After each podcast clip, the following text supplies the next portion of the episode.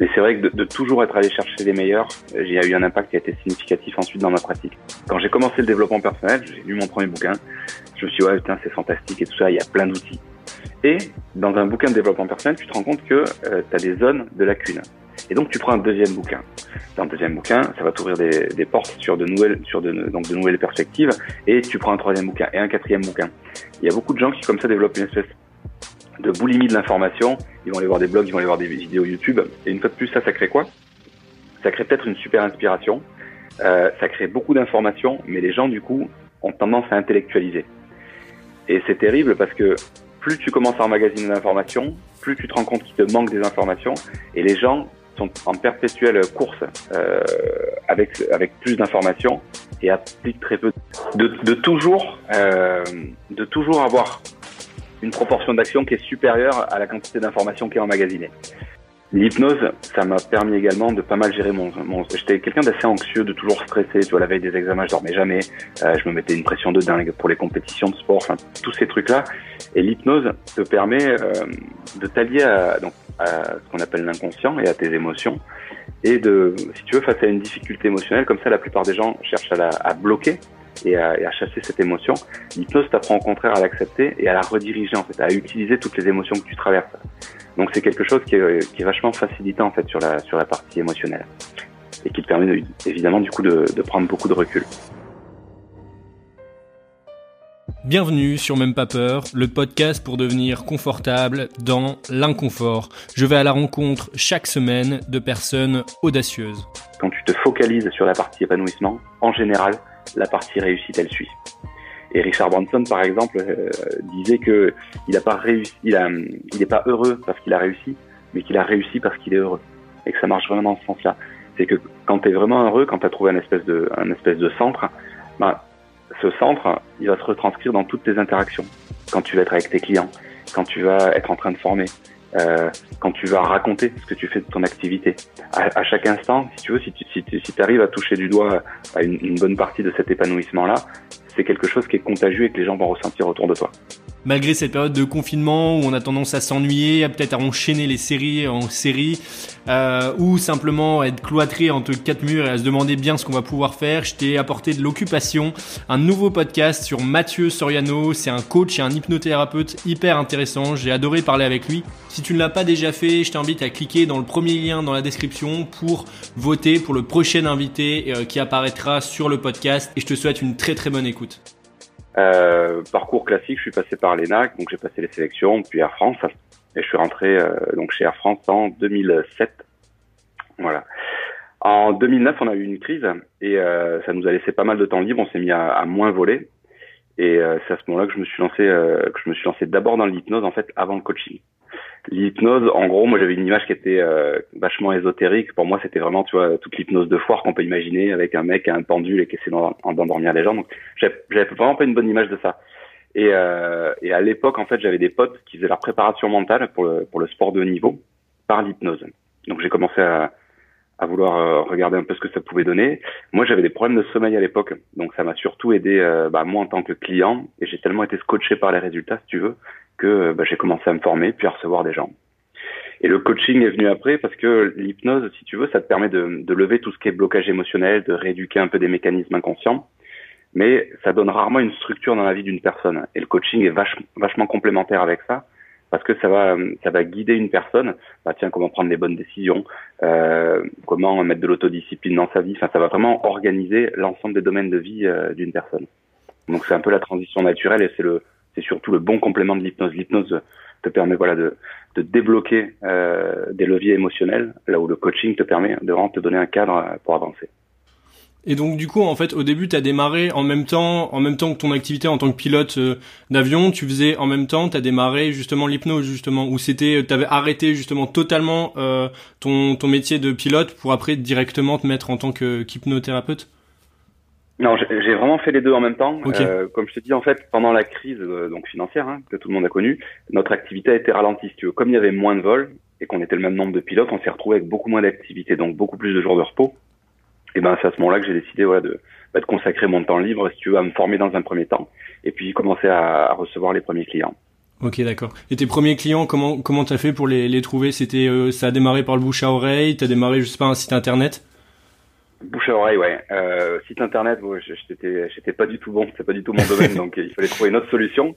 Donc c'était vraiment euh, vraiment pas mon truc. Euh, L'idée, j'en ai parlé vachement. L'hypnose, c'est un truc qui m'a très vite passionné. Donc j'ai commencé à en parler beaucoup autour de moi et puis euh, à proposer aux copains, bah tiens, tu veux tester tel ou tel truc, puis parle-en si t'as des potes quand telle ou telle difficulté. Euh.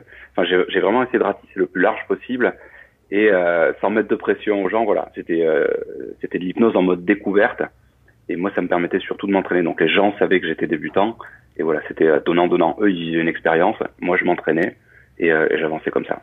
Ok, d'accord. Et petit à petit, t'as fait ta clientèle. Ok, c'est c'est top. Petit à petit, j'ai fait ma clientèle. Bah, tu sais, les gens parlent vite s'ils sont contents des résultats. Et surtout, euh, bah, au départ, je faisais pas payer. Puis après, je me suis mis à, à faire payer un livre. Donc, j'avais une liste de livres que j'avais envie de bouquiner. Euh, les gens venaient et euh, bah, prenaient un livre sur la liste qu'ils allaient m'acheter. Donc voilà, tu vois, c'était des c'était des situations où il n'y avait pas trop d'engagement d'un côté comme de l'autre. Et ça permet, si tu veux, euh, de prendre les choses cool. Moi, ça me mettait pas beaucoup de pression. Le client disait bah au pire, j'ai perdu le coup d'un livre, donc c'est pas gênant non plus. Et ça, ça te permet voilà de d'y aller sans pression et, et de d'oser prendre des risques que tu prendrais pas forcément peut-être si tu faisais payer une séance euh, au prix fort. Ok, ouais, c'est ouais, j'imagine que ça rassure quand tu démarres. Et ton cabinet, tu l'as loué, dire, enfin, t'as commencé directement à prendre un cabinet ou au début, tu, c'était des, euh, je veux dire, tu, tu trouvais un autre, euh, un autre environnement justement pour recevoir les gens? J'ai reçu chez moi en fait au départ. Chez toi, ok. C'est euh, alors comme je te dis au départ, c'était vraiment des, des potes ou des, des potes de potes, donc c'était pas gênant. Euh, quand des clients extérieurs ont commencé à venir, je me suis posé la question est-ce que ça se fait, ça se fait pas? Et bah, j'ai décidé de tester. Et comme l'accueil était plutôt bon, ça posait pas de problème aux gens, bah j'ai continué comme ça. Et aujourd'hui encore, mon cabinet c'est chez moi. Ok, d'accord, c'est génial. Et euh, ouais, ça, ça c'était les petites questions euh, de pour pour moi en tant que on va dire débutant dans les activités euh, libérales, on va dire. Et donc j'ai vu j'ai vu qu'en fait l'activité de coach, tu t'es formé auprès de d'Anthony Robbins, si je me trompe pas. Ouais.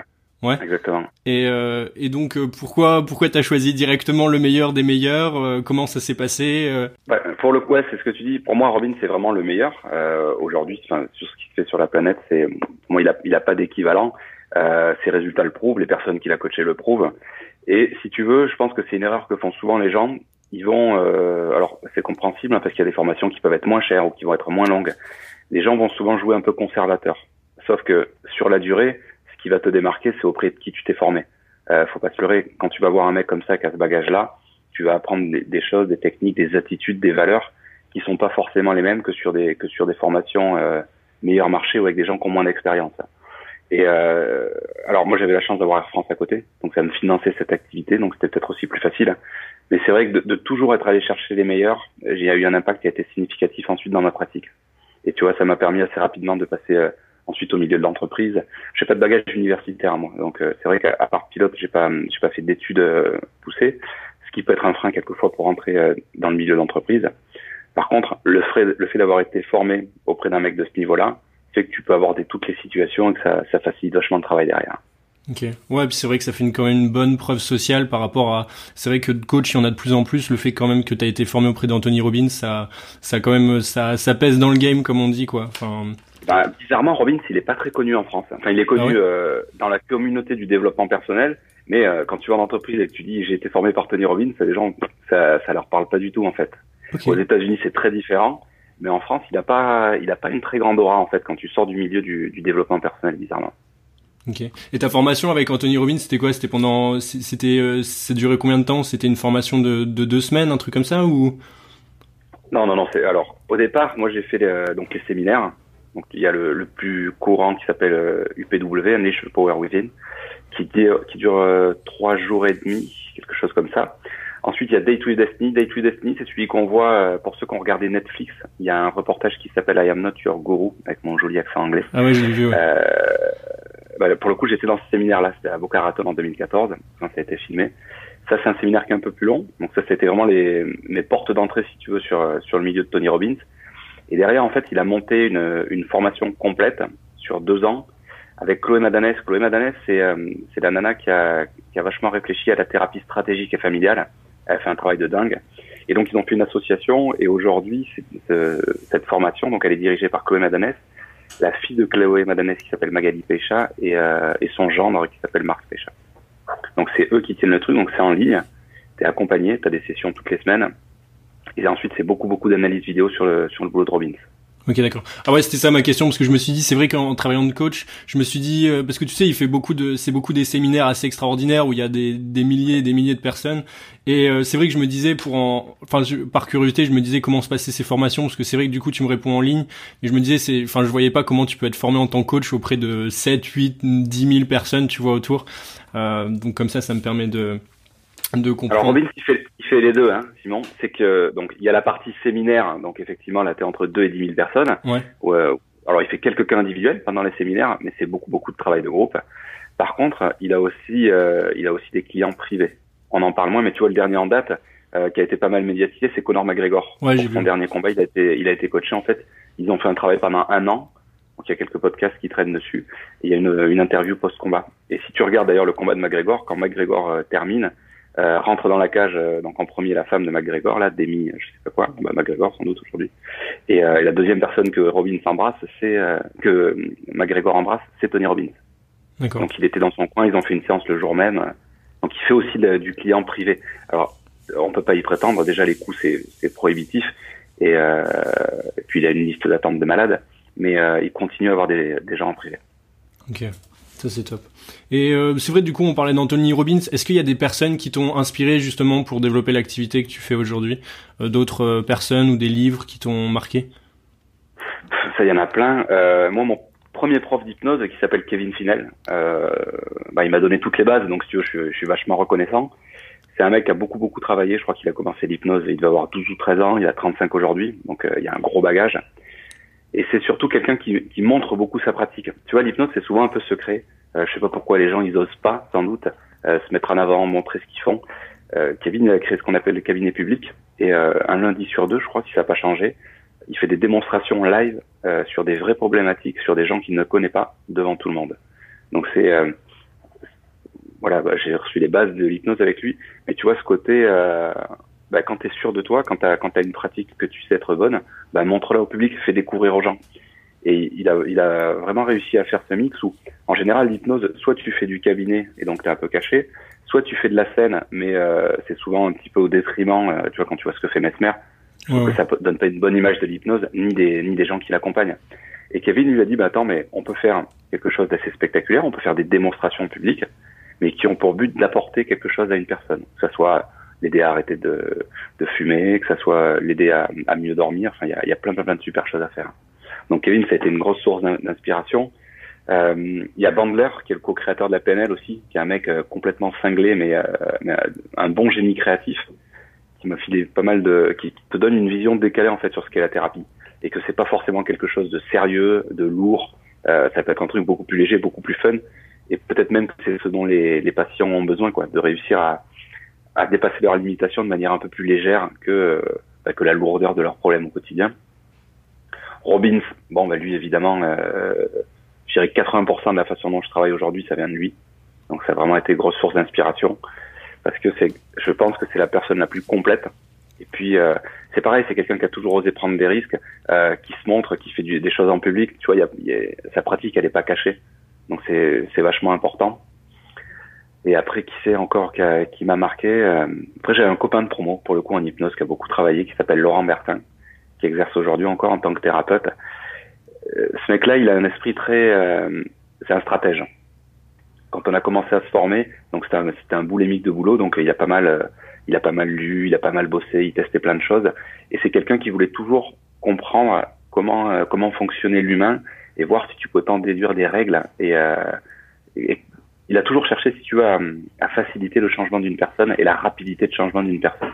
Donc c'est un mec qui m'a pas mal inspiré. Ouais. D'accord.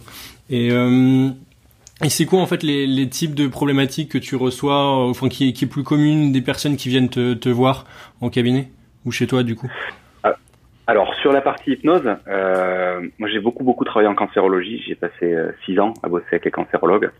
Donc là on s'occupait de tout ce qui est euh, gestion de la douleur, de tout ce qui est euh, l'accompagnement pour les troubles addictifs, donc euh, cigarettes, alcool, euh, drogue, pas mal de gestion des émotions et surtout l'anxiété, pas mal de problématiques autour du sommeil. Et et ensuite bah, aider une personne à remonter la pente suite au choc que peut être l'annonce d'un cancer, tu vois. Ça, c'était la partie cancéro. Ensuite, dans la partie clientèle classique en hypnose, l'arrêt du tabac, c'est ce qui revient tout le temps. C'est aussi très connu pour les phobies. On a pas mal, pas mal de demandes autour de ça. Euh, et ensuite toutes les problématiques, soit de confiance en soi, soit d'accompagnement pour les pour les problématiques un peu psychosomatiques, l'eczéma, euh, le psoriasis, tous ces trucs-là. Et le coaching, c'est différent aujourd'hui. Ce que les gens recherchent beaucoup, enfin de ce que j'ai pu voir, soit euh, les transitions professionnelles, c'est hyper utilisé. Donc euh, et notamment les gens, tu vois, qui passent du, du salariat euh, en grande entreprise où tout est formaté, où tu as qu'à te laisser guider, à des activités indépendantes. Et c'est souvent quelque chose que les gens n'ont pas appris à l'école, donc il leur fait un petit peu peur. Il y a pas mal de gens qui se font accompagner là-dessus. Il y a beaucoup de prévention de récupération après les burn-out aussi en coaching aujourd'hui. Enfin, en tout cas, j'ai pas mal de demandes. Et de plus en plus, et ça c'est vachement encourageant, je trouve, il y a beaucoup de cadres, et notamment des mecs qui font partie du top management de leur entreprise, qui demandent à être accompagnés individuellement, que ce soit euh, pour leur prise de parole en public, que ce soit euh, pour des stratégies d'efficacité ou euh, apprendre à mieux influencer, développer leur leadership. Donc tout ce qui touche, si tu veux, en fait, aux compétences sociales, appliqué au milieu de l'entreprise. Et c'est vraiment un truc qui est en plein boom. Euh, il y a même des, j'exerce dans une école de commerce par exemple où j'apprends ça donc euh, bah, à des jeunes qui ont entre 20 et 25 ans. Et c'est vraiment un truc qui est en train de, de, se lancer et qui je pense va cartonner plus tard. Et toi, et toi qu'est-ce que tu préfères le plus dans, dans, ton activité, dans tout ce que tu fais, les différentes choses euh, dans ton activité Qu'est-ce qui est, qu'est-ce que tu préfères faire? Euh, Je dirais la formation. Formation, je m'éclate. Donc en, gros, euh, la formation, l'atelier en formation, ce que ça va te permettre par rapport au coaching individuel, c'est que la synergie de groupe fait que tu vas pouvoir tester à travers des jeux de rôle euh, ce que viennent d'apprendre les gens.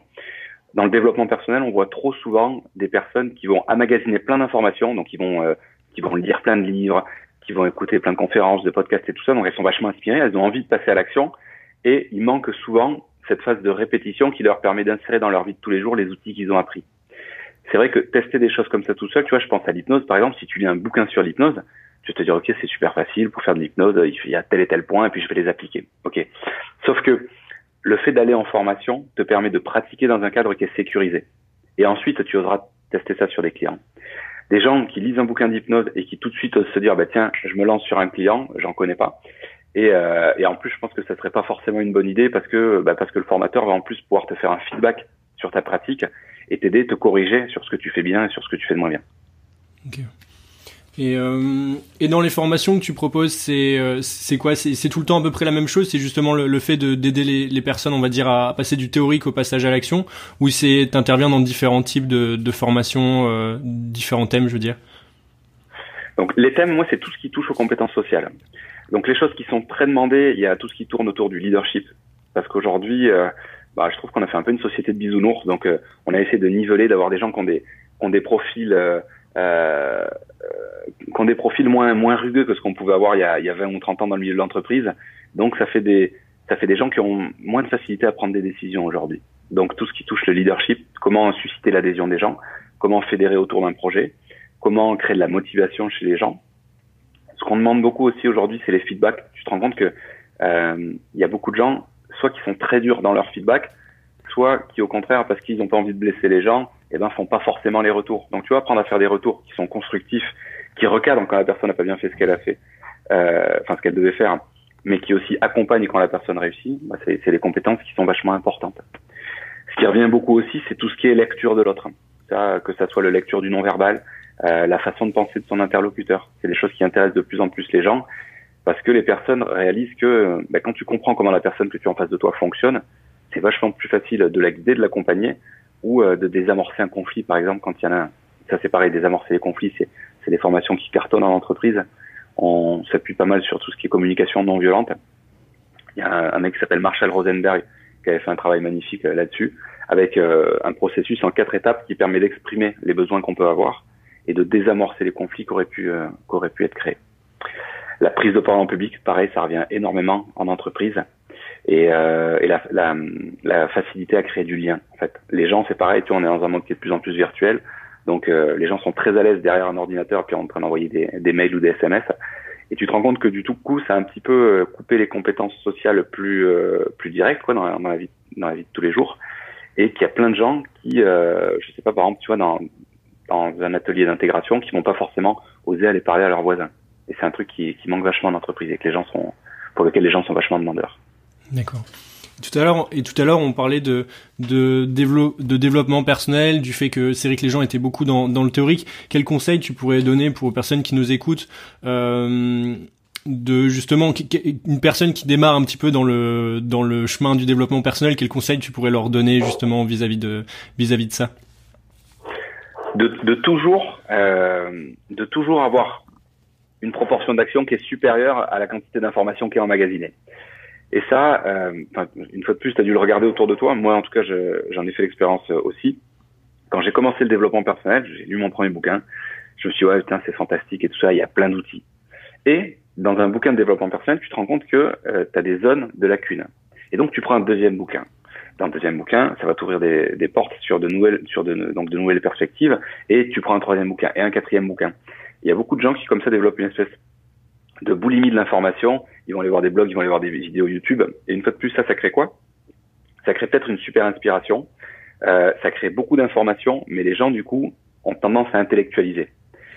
Et c'est terrible parce que plus tu commences à emmagasiner d'informations, plus tu te rends compte qu'il te manque des informations, et les gens sont en perpétuelle course euh, avec avec plus d'informations et appliquent très peu. Donc c'est vraiment se dire ok, j'achète un bouquin et tout ce qui est marqué dans le bouquin, je le teste et je me fais ma propre opinion. Si ça marche, tant mieux, je garde. Si ça marche pas, je mets de côté. Mais tant que j'ai pas appliqué chaque conseil, chaque exercice de ce bouquin-là, je passe pas à, je passe pas à l'étape d'après. Ça, ça me semble vraiment important. Moi, mes progrès, en tout cas, ils ont été réalisés quand j'ai arrêté de bouquiner, quand j'ai arrêté de, de, courir après toutes les formations et que j'ai dit, OK, maintenant, qu'est-ce qui me semble le plus pertinent dans ce que j'ai vu, dans ce que j'ai lu, dans ce que j'ai entendu, et comment est-ce que je le mets en place maintenant dans ma vie, dans ma vie concrète? Le fait de trop intellectualiser, en plus aussi souvent, ça, fait, ça crée une peur, euh, une peur de passer à l'action. C'est que euh, je réalise que plus j'ai d'infos, plus il m'en manque, et donc, j'ose pas me lancer parce que je me dis que je n'y arriverai qu'une fois que j'aurai l'ensemble des informations. Ça, c'est un piège qui est, qui est, hyper fréquent et qu'il faut à tout prix, euh, à tout prix éviter. L'autre conseil, ça serait, euh, bah, comme tu disais tout à l'heure, de se former au meilleur, auprès des meilleurs. C'est que ça, c'est un truc, moi en tout cas, sur lequel je négocierais pas. Tu vois, si mon parcours il était à refaire, c'est vraiment de, oui, des fois c'est moins cher d'aller voir euh, les personnes qui sont juste à côté ou qui ont moins d'expérience, mais sur le long terme, je trouve que toutes les personnes qui sont allées se former auprès des meilleurs, qui ont vraiment investi du temps, de l'argent dans des formations de qualité, bah, c'est les personnes dont les carrières ont décollé en général. Donc ça, c'est faut vraiment pas vraiment pas hésiter. Et une fois de plus, action, action, action. Dès que tu apprends un truc, tu testes. Si tu veux, si on faisait un, comparatif, euh, j'ai plein de potes par exemple qui sont super bons pour te donner euh, tous les, les, noms de tous les joueurs de telle et telle équipe de foot, mais euh, tu vois qui, qui tapent pas dans un ballon. Donc si tu veux juste une culture de foot, c'est pas gênant. Mais si tu veux progresser en foot, bah il y a un moment donné, il faut aller sur le terrain.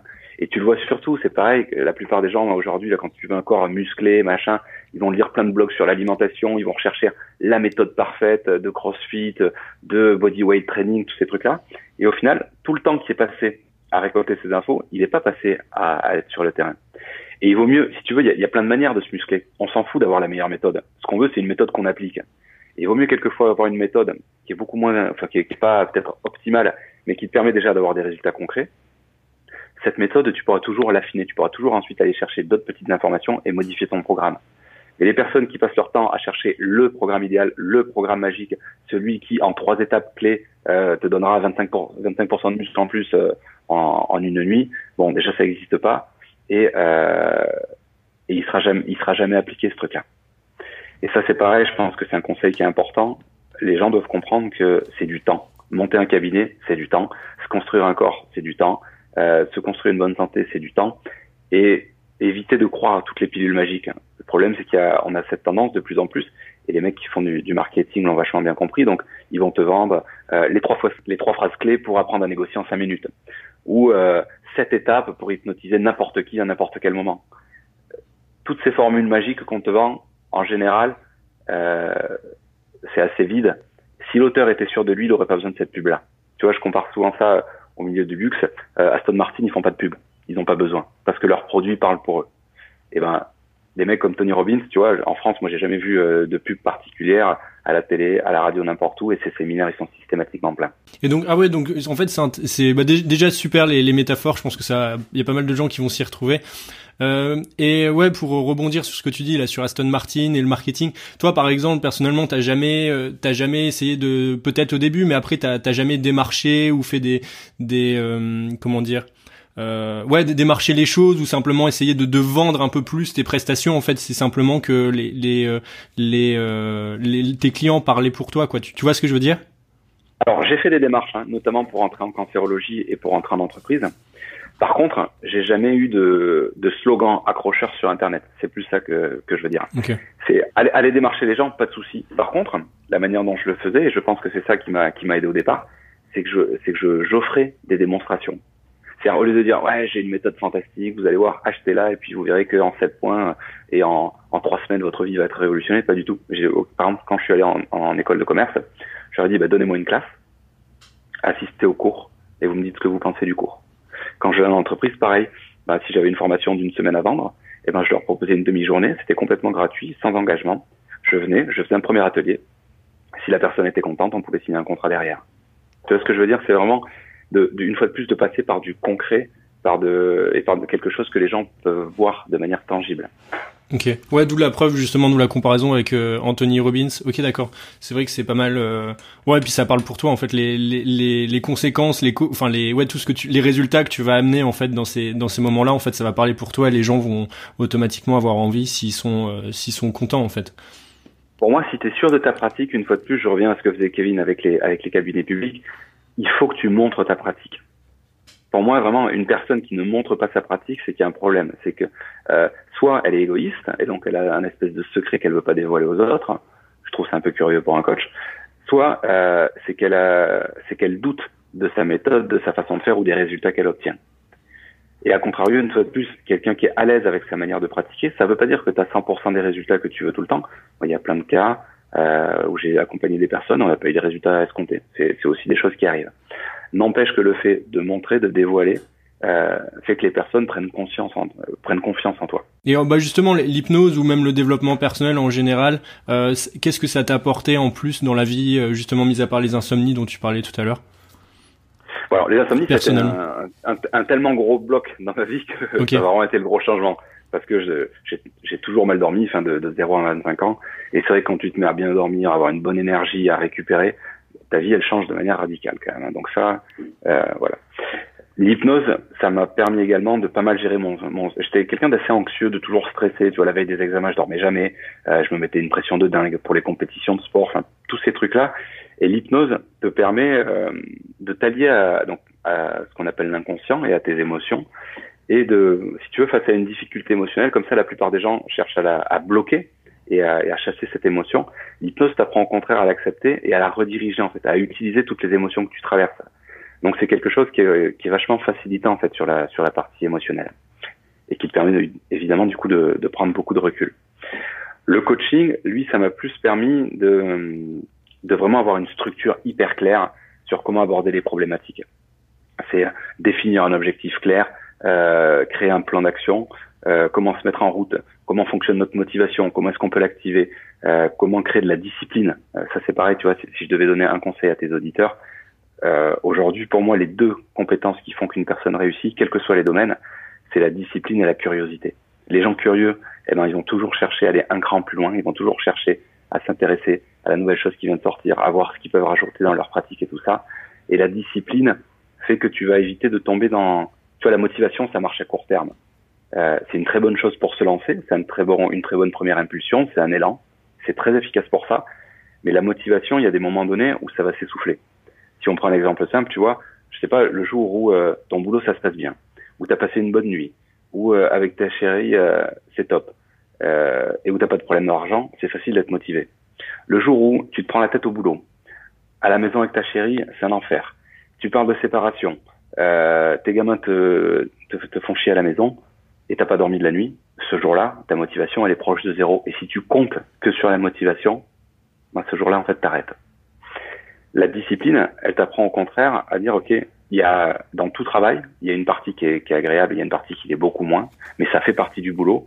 Et j'accepte de tous les jours ou toutes les semaines d'avoir un rituel qui me permet, quelles que soient les circonstances extérieures, de continuer à bosser sur moi, de continuer ma pratique de l'hypnose, de continuer avec mon, mon cabinet en, en coaching. Et c'est vraiment, tu vois, de, de, capitaliser sur cette, sur cette routine. Et la routine sur le long terme, donc cette, cette espèce d'autodiscipline, permettra toujours d'aller beaucoup, beaucoup plus loin que, que de la motivation seule. Ok, top. Et, euh, et donc du coup, tu parlais de... Toi, tu pratiques, c'est l'hypnose ericksonienne, c'est ça?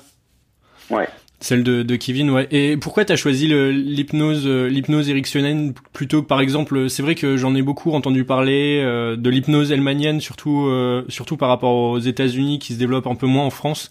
Euh, pourquoi ouais, pourquoi ce choix? Bon, après, tu peux faire de l'Elman en, en, ayant été formé à l'ericksonienne. Hein. C'est pas Elman, c'est quelqu'un qui, qui, avait des problématiques. Je crois qu'il avait commencé en, pour les dentistes peut-être même qu'il était dentiste lui-même, je sais plus exactement. Elman, ce qu'il voulait, c'était une procédure qui soit simple, qui soit extrêmement rapide et applicable à, tout le monde. Et donc, il avait cette, cette espèce d'obligation euh, de résultat, d'efficacité et de rapidité qui fait qu'il a dû concentrer, concentrer, concentrer une méthode, euh, ben voilà, pour, pour pouvoir la généraliser. Erickson, bon déjà c'est un mec qui a fait énormément de bien à l'hypnose et qui l'a beaucoup modernisé, qui l'a beaucoup transformé parce que il travaillait sur comment est-ce qu'on peut adapter l'hypnose à la personne qu'on a en face. Avant Erickson, si je caricature un peu, mais tu vois, c'était c'était vraiment la, la, vieille hypnose, un peu l'hypnose de spectacle, très directe, très directive. Dormez, je le veux. T'essayais d'endormir un patient et euh, tu lui balançais des suggestions très directes. Et maintenant, tu vas changer quand tu vas te réveiller, tu seras plus fumeur. Et bon, on s'est rendu compte que ça marchait sur une toute petite frange de la population, mais que la plupart des personnes n'étaient pas réceptives. Et Erickson, lui, il a eu une obsession, c'est comment est-ce que je peux rendre à chaque personne que j'ai en face de moi réceptive? Et comment est-ce que je peux m'adapter à 100% à la personne que j'ai en face? Si tu veux, c'est ce truc-là en fait qu'aujourd'hui on cherche à t'enseigner dans les formations ericksoniennes. C'est pour ça que moi, en tout cas, je suis allé vers là. C'est on va t'apprendre vraiment à l'adaptation au client que tu as en face. Et c'est une compétence qui est hyper hyper facilitante, que ce soit pour le cabinet, mais même derrière dans la vie de tous les jours. Euh, chaque personne que tu rencontres, ben, elle est là avec sa personnalité, elle est là avec ses problématiques, elle est là avec ses peurs et ses besoins. Et si t'en prends pas compte, tu vas pas pouvoir euh, avoir une influence euh, positive sur cette personne-là. Les gens qui vont avoir tendance à te ressembler, bah, évidemment, ça sera très facile, tu t'adapteras à eux, pas de souci. Et les gens qui auront un fonctionnement différent de toi, eh ben souvent, tu te rendras compte que que le courant a plus de difficultés à, à passer. Ericsson, lui, justement, arrivait à créer ce lien particulier avec toutes les personnes qu'il a rencontrées, et c'est ça qu'on qu'on essaie de retranscrire dans les formations aujourd'hui, en fait.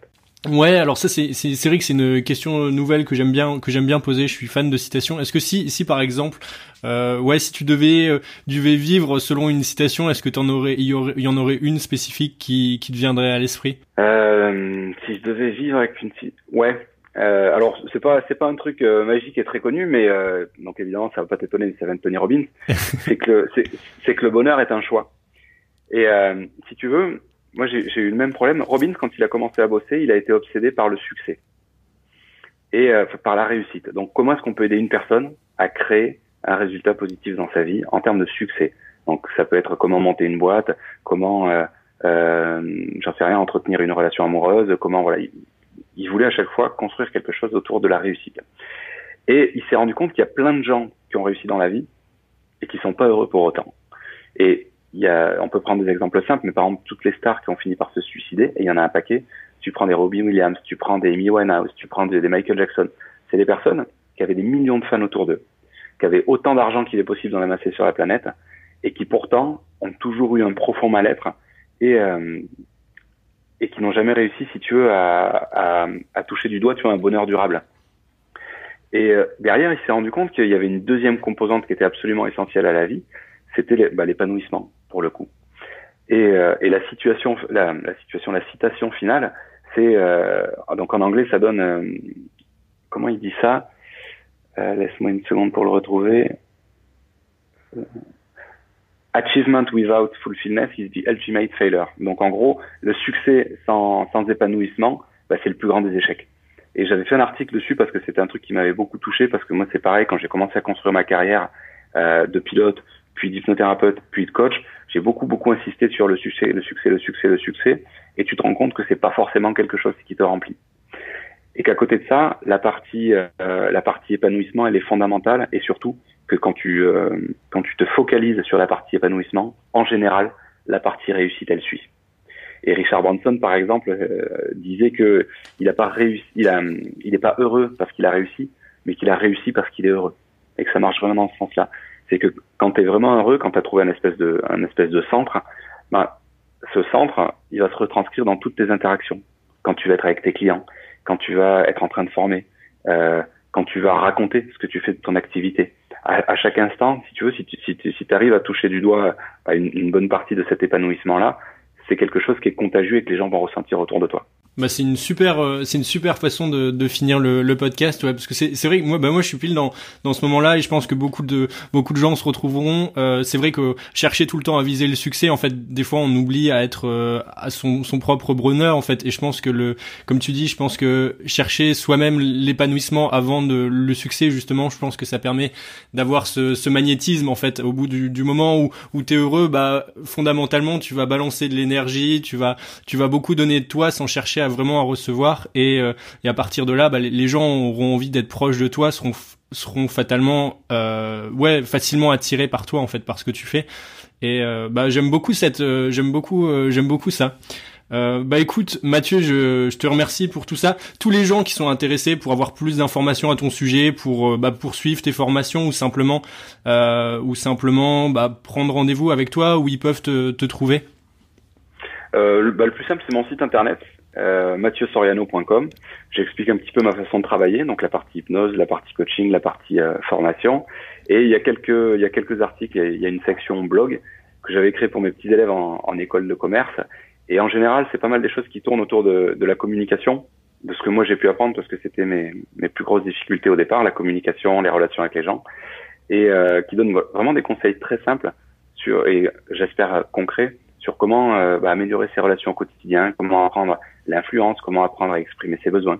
Tout ce qui, une fois de plus, va toucher aux, compétences sociales. Donc, mathieussoriano.com. Ok, d'accord. Et tu fais, et, tu, également, tu fais des, euh, tu prends des rendez-vous par Skype ou tout, tout est basé. C'est à Paris que tu es, c'est ça? Ouais, moi je suis sur Paris, donc je reçois, je suis dans le 15e arrondissement. Et après, pour euh, si c'est possible, dans certains cas, euh, j'accepte les Skype. Après, il faut voir, il y a des problématiques. Je pense notamment à des gens qui ont eu des gros traumatismes en, des gros traumatismes de type euh, attentat, viol et tout ça. Euh, L'idéal c'est pas de c'est pas de faire ce genre d'accompagnement par Skype, mais il y a pas mal de problématiques, notamment tout ce qui touche autour du coaching, qui euh, qui elles peuvent être fait par Skype. Ouais. Ok, ça roule. Bon, bon, je les renverrai tout là-bas. Je mettrai tous les liens dans la dans la description. Bah écoute, je te remercie. Je te souhaite une bonne fin de journée, Mathieu, et puis euh, bonne continuation à toi. Salut. Ça marche. Salut Simon. Voilà, c'est déjà la fin de cet épisode. Si ce que disait Mathieu Soriano t'intéresse, si tu aimerais avoir une séance de coaching ou avoir de plus en plus d'informations vis-à-vis euh, des services que propose euh, Mathieu, eh bien, euh, je t'invite à cliquer dans le lien dans la description. J'ai mis tous les liens qu'il faut si tu souhaites prendre contact avec lui. N'hésite pas encore une fois, si tu as un petit peu de temps, à, à choisir le prochain invité qui apparaîtra sur, sur Même Pas Peur pour voter justement et choisir la personne qui t'intéresserait. Euh, bien écoute, je te souhaite une très très bonne semaine et puis euh, prends surtout soin de ta santé. Salut à toi.